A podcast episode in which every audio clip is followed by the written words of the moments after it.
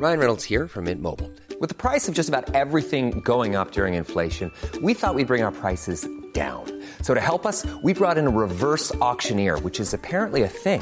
Mint Mobile unlimited premium wireless. Ready to get 30, 30, bit to get 30, bit to get 20, 20, 20, bit to get 20, 20, bit to get 15, 15, 15, 15 just 15 bucks a month. So, Give it a try at mintmobile.com slash switch. $45 upfront for three months plus taxes and fees. Promo for new customers for limited time. Unlimited more than 40 gigabytes per month. Slows. Full terms at mintmobile.com.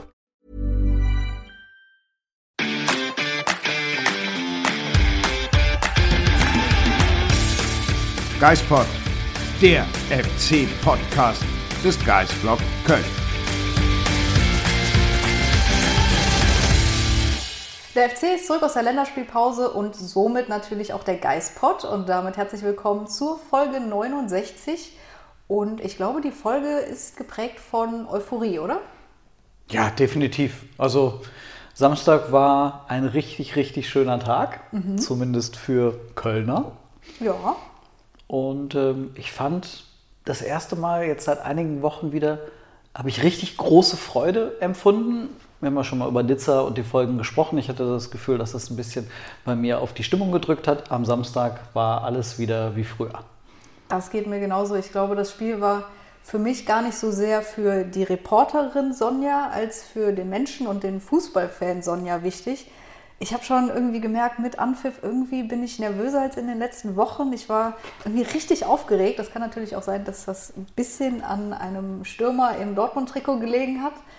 Ähm, aber dann das ganze Spiel, das hat so gut getan. Einfach, es hat richtig, richtig viel Spaß gemacht. Ich könnte mir vorstellen, das wäre auch ein Spiel gewesen, das hättest du gerne mal wieder in der Südkurve verfolgt.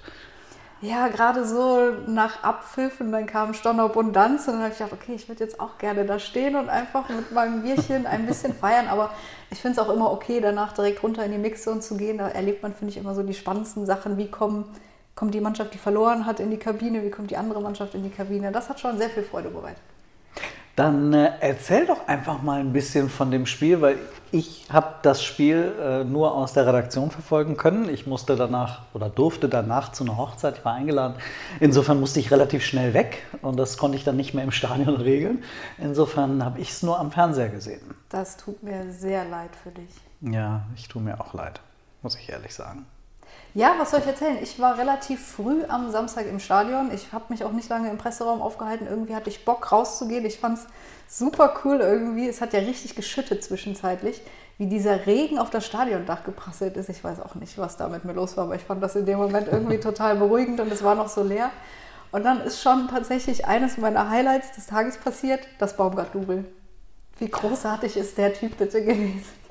Das musste man, also du hast mir ja davon erzählt, im Sinne von, dass du mir geschrieben hast, äh, der Typ hatte offensichtlich dieses weiße Shirt an, hatte die Kappe an, eine Sonnenbrille. Und dann eine Sonnenbrille. Wahrscheinlich sieht er ohne die Sonnenbrille Baumgart nicht ganz so ähnlich vom Gesicht, aber durch die Sonnenbrille, das war einfach eine Sensation. Ich habe, ich weiß nicht, ich habe seit Ken Lee nicht mehr so gelacht. Ich weiß nicht, ob Leute das Bulgarian Idol verfolgen, ansonsten gern mal Ken Lee bei YouTube eingeben. Das war wirklich ein absolutes Highlight, dieser Mann. Und also der hat dann auf der Tribüne, auf der Haupttribüne gestanden, hat irgendwie Richtung Co-Trainer. Ja, so also das Stadion war noch relativ leer, auf dem Platz war noch nicht so viel los und ich habe ihn da halt stehen sehen und fand ihn schon relativ witzig. Aber dann war es einfach viel witziger, wie er hoch in die VIP-Loge gegangen ist und dann mit Katja Baumgart gesprochen hat, die sich auch kaum mehr einbekommen hat vor Lachen. Und dann drehte er sich rum, guckte runter, sah die Co-Trainer da stehen und hat ihn halt zugewunken und die gesagt, was macht denn der Steffen jetzt da oben? Haben dann zurückgewunken. Das war schon sehr, sehr witzig. Ich weiß leider nicht, ob das Baumgart-Double hinterher noch irgendwie den echten Baumgart getroffen hat. Das hätte ich auch sehr lustig gefunden, aber das war schon eines meiner Highlights des Tages. Aber das Spiel war dann doch noch ein Ticken besser. Also Fotos gab es leider von Baumgart, nur dein, dein Handyfoto. Ähm, und ich habe dann in den Fotodatenbanken ein bisschen gewühlt, aber leider kein, kein Double gefunden. Aber die Kollegen vom Express hatten ihn auf einem Foto in einem Artikel. Ach, guck mal an. Da kannst du gleich mal gucken. Ja, dann muss ich den Express unbedingt ausnahmsweise mal lesen. ähm, schön groß. Ja, dann das Spiel, 90 Minuten. Ja. Ähm, mit, Im Mittelpunkt, muss man ja sagen, standen die beiden Rückkehrer, Sully und Toni. Toni natürlich irgendwie ein bisschen mehr als Sully, weil Sully wurde freundlich empfangen. Also es gab jetzt keinen Jubel bei, bei der Verlesung seines Namens, bei der Aufstellung, aber zumindest gab es auch keine Pfiffe. Die gab es dafür allerdings äh, sehr vernehmbar, so wie ich zumindest fand, am Fernseher äh, für Toni, oder? Schon als Dortmund rauskam zum Aufwärmen, er kam als einer der letzten. Und natürlich, es wird immer gepfiffen, wenn die Gästemannschaft rauskommt, aber da hat man schon gemerkt, die Pfiffe gelten einem Spieler ganz besonders. Und dann, als Michael Trippel die Aufstellung verlesen hat und dann natürlich bei jedem seiner nicht ganz so vielen äh, Ballkontakte. Wie hast du dieses Spiel erlebt von, von Toni? Also ich habe das Gefühl gehabt, ich hab, konnte am, am Fernseher natürlich dann andere Dinge beobachten, beispielsweise die Begrüßung von Toni mit den Teamkollegen noch in der Kabine. Mhm. Da war auffällig, dass er fast alle umarmt hat. Ähm, definitiv einen nicht und das war Timo Hübers.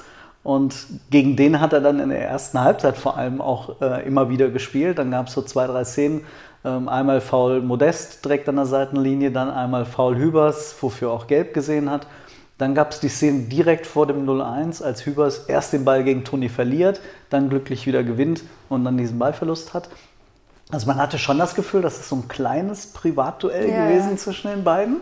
Ob die sich jetzt grün sind oder nicht, es ist jetzt Interpretationssache, aber das fand ich auf jeden Fall auf, äh, auffällig. Ja, so habe ich es auch gesehen und ähm, Timo Hübers hat es ja hinterher gesagt, das ist halt normal bei einem Stürmer-Innenverteidiger-Duell und das hat gar nicht so viel mit der Personalie des Ex-Mitspielers zu tun. Aber ich glaube, so ein Ticken hat es doch alle gefreut, den Toni da ähm, ohne Punkte nach Hause geschickt zu haben und natürlich auch ohne eigenes Tor. Sully dagegen hatte ich so das Gefühl, der macht einfach da weiter, wo er in Köln aufgehört hat. Ähm, war, fand ich genau, äh, vor allem in der ersten Halbzeit total wichtig für die dann doch besseren Dortmunder. Ja. Ähm, wie hast du das Spiel so in den 90 Minuten erlebt? Also ja, ich würde mal sagen, erste Halbzeit eher Dortmund, zweite Halbzeit klar für den FC? Ja, man kann schon sagen, erste Halbzeit eher Dortmund, aber ich finde auch nicht, dass Dortmund den FC an die Wand gespielt hat. Ich finde, allein wie Dortmund gespielt hat, ist ein riesengroßes Kompliment für den FC. Die haben maximal Höhe der Mittellinie angegriffen, haben auf Fehler des FC gelauert und dann über ihre schnellen Spieler nach vorne gespielt, so wie dann halt auch das 0-1 gefallen ist.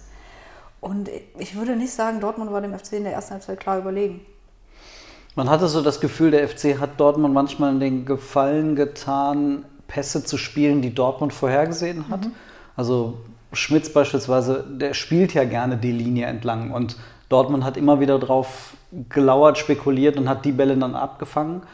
Ähm, und da hatte ich das Gefühl, hat der FC dann in der zweiten Hälfte umgestellt und erfolgreich umgestellt. Also, dass sie besser nach vorne gekommen sind, dass sie äh, häufiger über die Halbposition und dann wieder rausgespielt haben. Also, es hat irgendwie besser geklappt. Ähm, diese unnötigen Ballverluste waren irgendwie nicht dabei, die dann dem FC wehgetan haben gegen Dortmund. Ja, und da muss man natürlich auch sagen, kann man sich einmal mehr bei Marvin Schwäbe bedanken, dass es nur mit 0 zu 1 in die Pause geht. Also alleine der Reflex gegen Malen und ich glaube zweimal Schüsse gegen Adeyemi, das der Typ ist einfach eine Bank und wir vergessen einfach mal das, was er bei seiner Faustabwehr getan hat in der Anfangsphase. Das war der Moment, an dem ich gemerkt habe, dass ich total im Spiel drin bin, weil ich einen kurzen Herzklabaster bekommen habe, äh, als er da irgendwie einmal äh, ein Luftloch geboxt hat. Ähm, und da dachte ich dann, okay, das Spiel ist mir definitiv nicht unwichtig. Ja, ich habe sogar was zu Schwäbe aufgeschrieben. Er hat sieben Bälle abgewehrt und viermal in der sogenannten Reflexabwehr. Ich kann dir da jetzt keine Definition zu sagen, aber ich fand das klang gut, das wollte ich mir mal aufschreiben. Reflexabwehr habe ich auch noch nicht gehört, hervorragend. Klingt auf jeden Fall spektakulär. Ja. Die eine Parade, die du erwähnt hast gegen Malen, war Wahnsinn. Wieder der typische Schwäbe, der so unglaublich stark ist in den Reflexen. Ähm, den Adeyemi-Schuss, da habe ich mich ein bisschen an Thielmann erinnert. Mhm. Ähm, gegen, uh, gegen wen war das? Stuttgart? Gegen Stuttgart in der Nachspielzeit wo Müller da so die Riesenparade ausgefahren ja. hat. Das war jetzt von Schwäbe jetzt nicht vergleichbar stark wie von Müller, aber die Schüsse waren ähnlich, muss man auch sagen, ordentliches Brett, gut von Schwäbe pariert. Ähm, was war für dich entscheidend in der zweiten Hälfte, dass der FC so viel gefährlicher und, und zielstrebiger dann auch, dann auch war und dann letztendlich das Spiel gedreht hat? Absolut entscheidend waren einfach die ersten Minuten nach der Pause. Ich weiß nicht, was Edin Terzic seiner Mannschaft in der Pause gesagt hat, aber ich weiß nicht, was die Dortmunder da vorgehabt haben. Ob er gesagt hat, ja, wir führen ja 1-0, wir bringen das jetzt locker nach Hause, aber der FC kam ja sowas von mit Alarm aus der Kabine, dass er, also wie Terzic es gesagt hat, es gab nach echt acht Sekunden die erste Ecke für den FC. Die sind einfach Vollgas drauf, absolut mutig gespielt. Und dann Jonas Hector, was Jonas Hector eben macht, Linden Meiner, was Linden Meiner so macht und keins mit einer sensationellen Bewegung in der Mitte. Und dann können wir natürlich auch gerne über den anderen Stürmer sprechen und nicht nur den im Dortmund-Trikot. Ja, wobei, wenn du dann das 2-1 meinst, ähm, ich habe das mir deswegen zwei, dreimal noch dann in der Wiederholung angeschaut, als das Tor gefallen ist und ich wollte erst nicht glauben, dass es zählt, weil ich das Gefühl hatte, dass André Duda gegen Toni Modest gefault hatte. Echt? Das habe ich Aber- noch gar nicht gesehen. Ich habe das Tor schon ein paar Mal geguckt. Das war am, am ersten Pfosten. Modest wäre eigentlich derjenige der gewesen, der hätte in diese Flanke reingehen können. Also der wäre rausgerückt und äh, quasi dann ins Luftduell mit Tigges. Ähm, hat aber am ersten Pfosten bei Duda gestanden. Duda hat, im ersten Moment dachte ich, oh, das war ein Foul von Duda. Aber eigentlich hätte es sogar, also Modest hat den Duda eigentlich so weggerasselt, irgendwie so einmal über die Hüfte abrollen lassen und äh, kam dann aber zu spät gegen Tigges. Und äh, deswegen habe ich jetzt doch nochmal über diesen Stürmer mit im schwarz-gelben Trikot gesprochen. Ist ja auch okay. Aber ich fand einfach generell, der FC war in den Zweikämpfen deutlich präsenter in der zweiten Halbzeit. Terzic hat es auch gesagt, wir versuchen hinzugehen, aber wenn wir zwei Schritte davor stehen, dann gehen wir nicht rein, dann sind wir nicht bereit, in den Zweikampf zu gehen. Und der FC eben schon. Und was ich auch eine bemerkenswerte Statistik fand, der FC hat insgesamt im gesamten Spiel 36 Angriffe gefahren und 20 Mal davon ist er zum Torabschluss gekommen. Das sind 56 Prozent und das fand ich schon eine sehr beachtliche Quote. Also jeden, über jeden zweiten Angriff gegen Dortmund zu Ende zu bringen, das äh, spricht für den FC. Definitiv. Aber Dortmund war auch unglaublich passiv. Wenn wir uns jetzt nochmal das 3 zu 1 in Erinnerung rufen, Ja. das ist ja quasi Abwehrarbeit verweigert gewesen vom BVB. Und vorher gab es ja schon die Situation mit Florian Dietz, ähm, der den Ball an den Innenpfosten knallt. Ähm, ich habe mich bei dem, bei dem 3-1, ich habe das im ersten Moment so gar nicht richtig wahrgenommen, dass der FC da in eine gefährliche Situation kommt. Erst als der Ball unterwegs war, dachte ich, oh, das könnte gefährlich werden. Also irgendwie, ähm, das war eine Situation, ich habe irgendwie gar nicht damit gerechnet, dass Dortmund so schlecht verteidigt in dem Moment. Also ich dachte, naja, also waren es drei gegen Hussein Basic auf der linken Seite und dann haben sie Ljubicic vergessen. Ich dachte, ja gut, also dann wird Aber wahrscheinlich... Hussein Basic haben sie ihn ja auch nicht angegriffen. Nee, standen einfach Ja. irgendwie, haben begleitet und ich dachte, okay, jetzt ist der Ball dann wahrscheinlich gleich wieder weg. Und deswegen habe ich gar nicht richtig hingeguckt. Also das war für mich so eine Szene, okay, ein bisschen Entlastung für den FC. Nachdem man gerade eben diese Großchance vergeben hatte mit äh, Dietz, der in meinen Augen und jeder, der mich in diesem Haus gehört hat, hat sich wahrscheinlich gefragt, warum hat Dietz nicht quergelegt, denn ich bin ein kleines bisschen ausgetickt. Ähm, Aber wenn hätte er mit dem allerersten Kontakt rüberlegen müssen, weil danach war ähm, Adamian gedeckt. Na gut. Aber eigentlich Also- müssen wir bei der ganzen Szene über Florian Kainz sprechen. Was war das für ein sensationeller Ball? Ich komme nicht klar drauf, wie gut er ist. Der ist überragend, der Mann Ja. gerade. Aber nicht gut genug für die österreichische Nationalmannschaft. Ich weiß nicht, was für unfassbare Spieler die haben, ähm, dass keins da äh, nicht nominiert wird. Aber wer ist da gerade? Ralf Rangnick für verantwortlich? Der wird bestimmt. ähm, Der weiß, was er tut. Genau. Abstieg Nations League, wollte ich nur. Was? fast nix.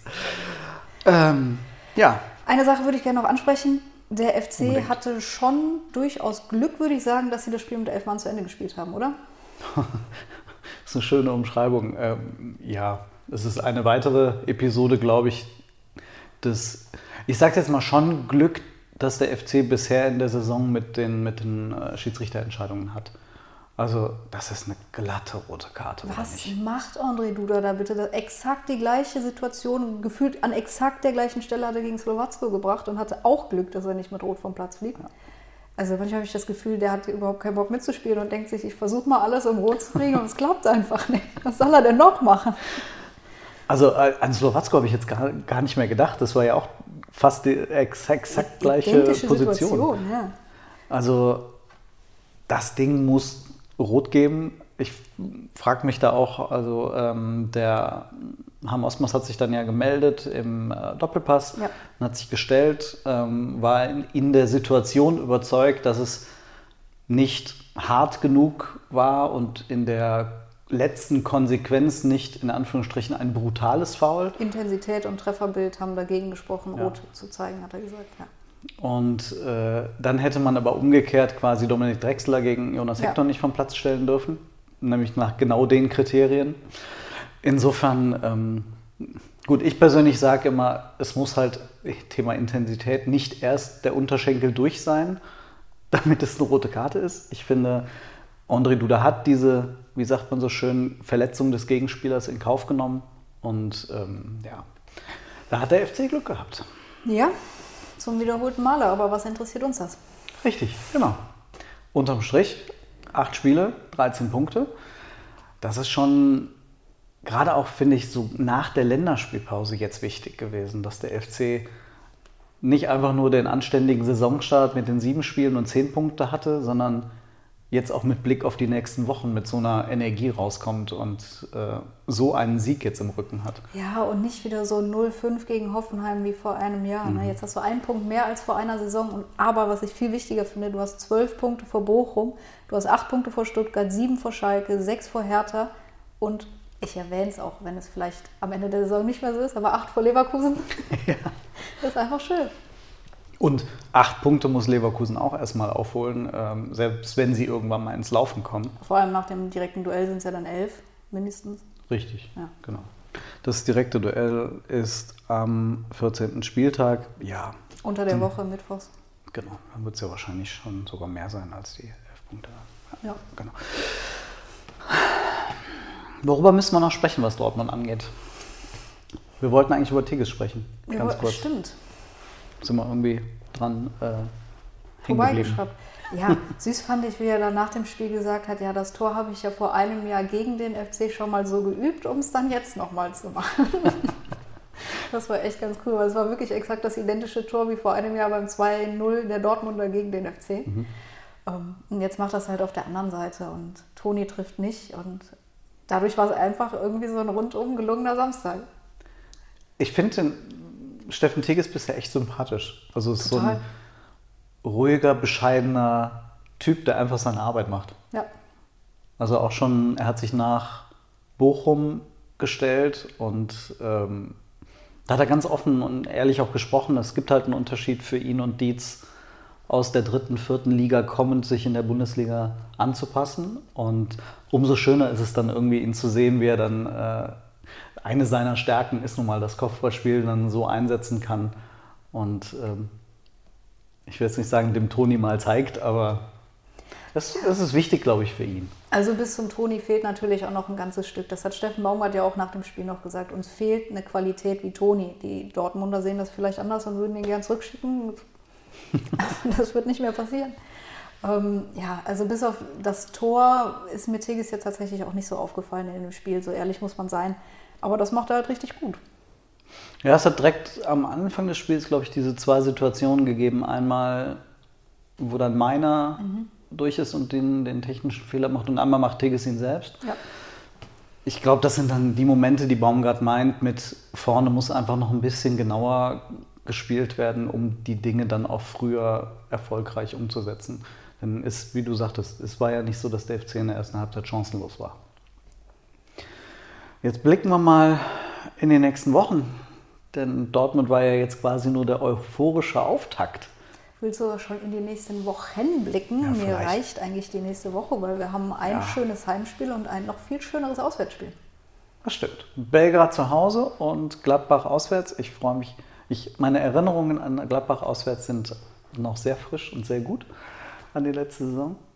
Ähm, aber Belgrad, fangen wir an. Du hast Belgrad dir mal ein bisschen angeschaut. Ähm, was kommt da auf den FC zu? Wir haben mit Partizan Belgrad ein sehr variables Team, das meist in einer Viererkette spielt, mit einem klaren Zehner und einem klaren Stürmer und auch Wert darauf legt auf schnelle Flügelspieler, ähnlich wie der FC eigentlich auch. Ist eine körperlich sehr starke und robuste Mannschaft, auch stark nach Standards, hat allerdings ein Tempodefizit in der Defensive, was dem FC vielleicht zugutekommen kann. Hat jetzt nicht die allerschnellsten Stoßstürmer, aber dafür schnelle Flügelspieler. Ähm, sie spielen sehr zentrumslastig, stehen hoch, gehen aber als Kollektiv selten ins Pressing. Also prinzipiell eine Mannschaft, die der FC, ich will nicht sagen schlagen muss, aber definitiv schlagen kann. Und dann müssen wir ja auch sagen, wenn der FC das Spiel gewinnt, hätte er sieben Punkte in der Conference League. Belgrad würde bei zwei bleiben. Wir gehen mal davon aus, dass Nizza Slowacko schlägt. Dann bleibt Slowacko auch bei zwei, nee, bei null, Entschuldigung, nee, bei einem. So, Bei einem. jetzt haben wir es. Einen Punkt haben sie. Ähm, und dann ist ja die K.O.-Runde greifbar.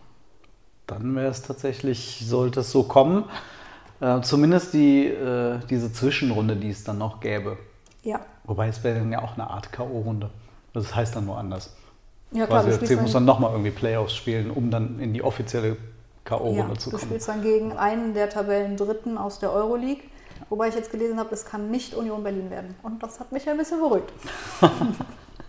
Na gut, letztes Jahr ist ja, glaube ich, dann der AS Rom über diesen Weg Mhm. in die Conference League gekommen. Also ähm, Gruppensieg wäre nicht schlecht. Gruppensieg wäre nicht schlecht, vor allem weil das Hinspiel ja an Weiberfastnacht ist und ich glaube, viele Kölner haben da was anderes vor, aber die würden sicherlich auch irgendwie wieder wohin reisen, wenn sie dann wieder dürfen.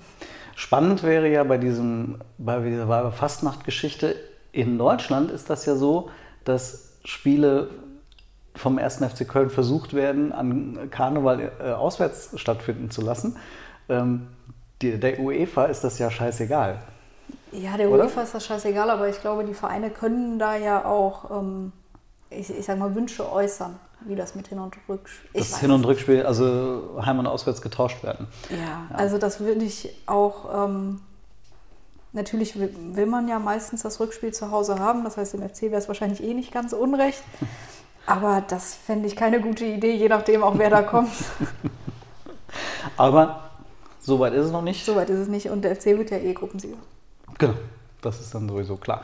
Ähm, ja, Belgrad finde ich, finde ich spannend. Ähm, ich bin ehrlich gesagt gerade froh, dass das erst jetzt zu Hause ist und dann nächste Woche erst ähm, in Belgrad. Ähm, und damit hätte der FC ja wirklich eine, Riesenchance jetzt vorzulegen. Und dann, was ja auch nicht ganz unwichtig wäre, mit zwei Siegen im Rücken und einem guten Gefühl ins Derby zu gehen. Denn das Derby am Sonntag, das wird schon eine echte Nummer für den FC. Mit einem guten Gefühl ins Derby gehen. Meinst du, Gladbach tut das auch? Ich lasse dein Lachen als Antwort. ja, ähm, Daniel Farke ist äh, noch nicht klar, ob er an diesem Derby wird teilnehmen können. Ähm, ich, mein persönliches Gefühl ist, ich wäre nicht ganz so böse, wenn er fehlen würde. Denn ich habe das Gefühl, dass Gladbach da, ach, die haben da schon, nehmen wir das Bremen-Spiel mal raus, aber ein ganz, vielleicht ein ganz gutes Händchen gehabt, was die Trainerwahl anging. Ja, ich, ich meine, es war das direkte Spiel vor dem Bremen-Spiel, wie die Leipzig auseinandergenommen haben. Also so schlecht 3-0. sind die nicht. Weiß nicht, was ihnen jetzt da in Bremen widerfahren ist. Ich habe das Spiel nicht gesehen, weil ich ja noch im Stadion war in, ähm, am Samstagabend. Ja, die sind jetzt wahrscheinlich ein bisschen geknickt, aber ich glaube, mit der Niederlage im Rücken und drei Derby-Niederlagen in Folge gegen den FC ähm, werden die sich da am Sonntag mit allem wehren, was sie haben. Ja, gut, das kann man beim FC auch äh, sagen. Also das ist ja das Schöne. Der FC schafft es, sich äh, in jedem Spiel zu wehren, insbesondere unter Baumgart in Derbys. Äh, drei Siege, ein Unentschieden letzte Saison. Insofern die Bilanz will Baumgart mit Sicherheit fortsetzen. Ähm, ich hätte auch da lieber das äh, erste Derby zu Hause in Müngersdorf. Aber wir fahren gerne nach Gladbach, mein Gott. Gar kein Problem. 13 Punkte, 8 Spiele. Nochmal so trotzdem einen Blick auf die nächsten Wochen werfen. Mein Gefühl vor der Saison war, der FC soll einfach nicht absteigen. Und jetzt habe ich irgendwie das Gefühl, 1,5 Punkte, das ist auf einem guten Wege. Mein Gefühl ist immer noch, der FC soll einfach nicht absteigen. Aber alles, was darüber hinausgeht, nehme ich sehr, sehr dankend mit. Und wenn wir auf dieses Nicht-Absteigen-Thema gucken, braucht der FC jetzt noch sieben Punkte in der Hinrunde. In sieben Spielen. In sieben Spielen bis zur Bis Winterpause. Neun Spiele ja sogar noch. Äh, Ja, 30 Punkte holen. Was? Was? Ja, also Ja, aber alleine die sieben Punkte in den sieben Spielen halte ich für durchaus realistisch. Ja. Gladbach, sind wir schon mal drei. Augsburg zu Hause, weitere drei. In Mainz nochmal drei.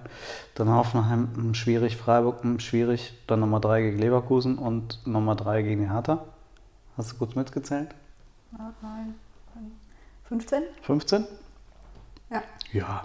28 Punkte, souveräne Hinrunde. Das war ja dann noch gar nicht die Hinrunde. Ach so, nee, richtig, Entschuldigung. Dann kommen ja noch, wer kommt denn dann? Bremen, und Bayern. Nochmal sechs. Okay. Ja gut, so wie die Bayern gerade drauf sind. Ähm, ist vielleicht nur ein Unentschieden, aber. Ähm, nee, aber trotzdem nochmal so ein bisschen vielleicht realistischer gesprochen. Aber diese sieben Spiele, da kann der FC, lass mal die, die äh, quasi verlängerte Rückrunde außen vor. Das ist im Grunde der Grundstein für den äh, nicht nur Klassenerhalt, sondern auch für die Zukunft dieses Clubs. Denn wir haben uns ja mit Christian Keller zum Interview getroffen. Er hat ja gesagt, er möchte gerne sehr frühzeitig die nächste Saison schon planen. Ähm, Ja, und, äh, wenn das so weiterläuft, kann er das im Winter, glaube ich. ja. Also der FC hatte auch schon mal wie viele Punkte nach der Hinrunde und ist abgestiegen? Es waren auch, glaube ich, über 20. Oh, das war das die Sollbacken-Saison damals? Es, Ja, es war ja. grauenvoll, aber das nichts, absolut gar nichts deutet ja darauf hin, dass sowas passieren könnte. Und das finde ich gerade wieder das Beruhigende nach diesem Saisonstart, dass im Grunde jetzt auch Dortmund hat dazu beigetragen zu dieser Beruhigung, dass Baumgart einfach diesen Weg, von dem er kontinuierlich spricht, aber auch kontinuierlich umsetzt. Und wenn man sich diese Tabelle anguckt, das Wort Kollektiv ist in den letzten Tagen so häufig gefallen. Es ist, der FC ist nicht die einzige Mannschaft in der Bundesliga, die genau darauf setzt. Ja, guck dir mal an, wer da ganz oben steht, die ersten beiden Mannschaften. Das ist nicht, weil die die absoluten Topstars in ihren Reihen haben, aber im Kollektiv funktioniert das eben sehr gut und manchmal besser, als wenn du, weiß ich nicht, die absoluten Superstars in deinen Reihen hast. Guck dir Leverkusen an. Was, die haben eine unfassbare Mannschaft und was spielen die? Das ist Wahnsinn. Ich finde das immer wieder witzig, dass jetzt gerade gesagt wird, ja, aber Florian Wirtz fehlt ja. Ja, okay. Und, und der Rest ist irgendwie, weiß nicht, Drittliganiveau oder was? Also ähm, schon abenteuerlich. Union, äh, Union mit Urs Fischer. Ich bin ganz ehrlich froh, dass Urs Fischer verlängert hat. Aus Gründen, Yep. Die, glaube ich, jeder sich an einem Finger abzählen kann, für äh, welchen Club äh, Steffen Baumgart so schwärmt. Ich musste wieder lachen, wie Christian Streich nach dem Sieg gegen Mainz auf dem Platz getitscht ist. Dieses, dieses HB-Männchen jubelnd, faustreckend, Spieler anspringend, umarmend. Der Typ ist eine solche Wucht Ja. und steht ja genau für das, was der FC eigentlich perspektivisch aufbauen will. Und klitzekleiner Seitenhieb in Richtung eines äh, Clubs, der in einer Autostadt äh, spielt. Oliver Glasner in Frankfurt, der einzige Trainer, der in Wolfsburg in der Lage war, diesen wild zusammengekauften Haufen erfolgreich zu machen. Und das macht er jetzt in Frankfurt wieder. Spricht halt für ihn als Trainer und nicht für die Mannschaft in Wolfsburg. Und ähm, ja, das ist, ich finde das auffällig. Ich bin gespannt, was, was Baumgart äh, in den nächsten Wochen da äh, noch anstellen kann, wenn diese Mannschaft mal diese, das, was so im Zentrum ja noch ein bisschen fehlt, vielleicht sogar auch noch ans Laufen bekommt. Und Marc Uth kommt zurück. Freue ich mich tatsächlich sehr drauf. Ja. Ja, äh, was glaubst du, ist der schon Belgrad eine Option oder wird der eher vielleicht sogar gegen das Derby, äh, fürs Derby dann äh, nicht geschont, aber erst aufgebaut? Ich ähm, denke, dass das so ein bisschen auf den Spielverlauf ankommt. Ich könnte mir aber schon vorstellen, dass er gegen Belgrad 20 Minuten auf jeden Fall schon mal bekommt, um mal wieder reinzukommen. Ich würde ihn jetzt nicht von Anfang an bringen, aber als Joker vielleicht und dann ein paar Tage später in Gladbach, weil wir müssen ja rotieren, wir müssen die Kräfte uns einteilen, äh, dass er dann vielleicht von Anfang an aufläuft. Ja, auf den habe ich richtig Bock und ich glaube, der hat vor allem richtig Bock auf diese Saison. Ja, Ich bin echt lang gespannt. genug gewartet. Ja, mit großem Anlauf dann ins Derby. Wir werden nächste Woche dann genau das beleuchten. Und ähm, wann, was, auf welche Spiele blicken wir dann? Wir blicken auf das Auswärtsspiel in, In Belgrad. Belgrad und auf Ach, das Heimspiel, das du verpassen wirst. das Heimspiel, das ich verpassen werde. Wegen Urlaubsplänen. Urlaub. Aber nächste Woche bist du noch einmal im Geistbad. Korrekt. Wunderbar. Dann euch eine ganz schöne Woche. Genießt noch äh, die Gefühle nach dem 3 zu 2 gegen Borussia Dortmund. Ich werde es tun. Ach, definitiv. Habt eine schöne Woche. Bis dann.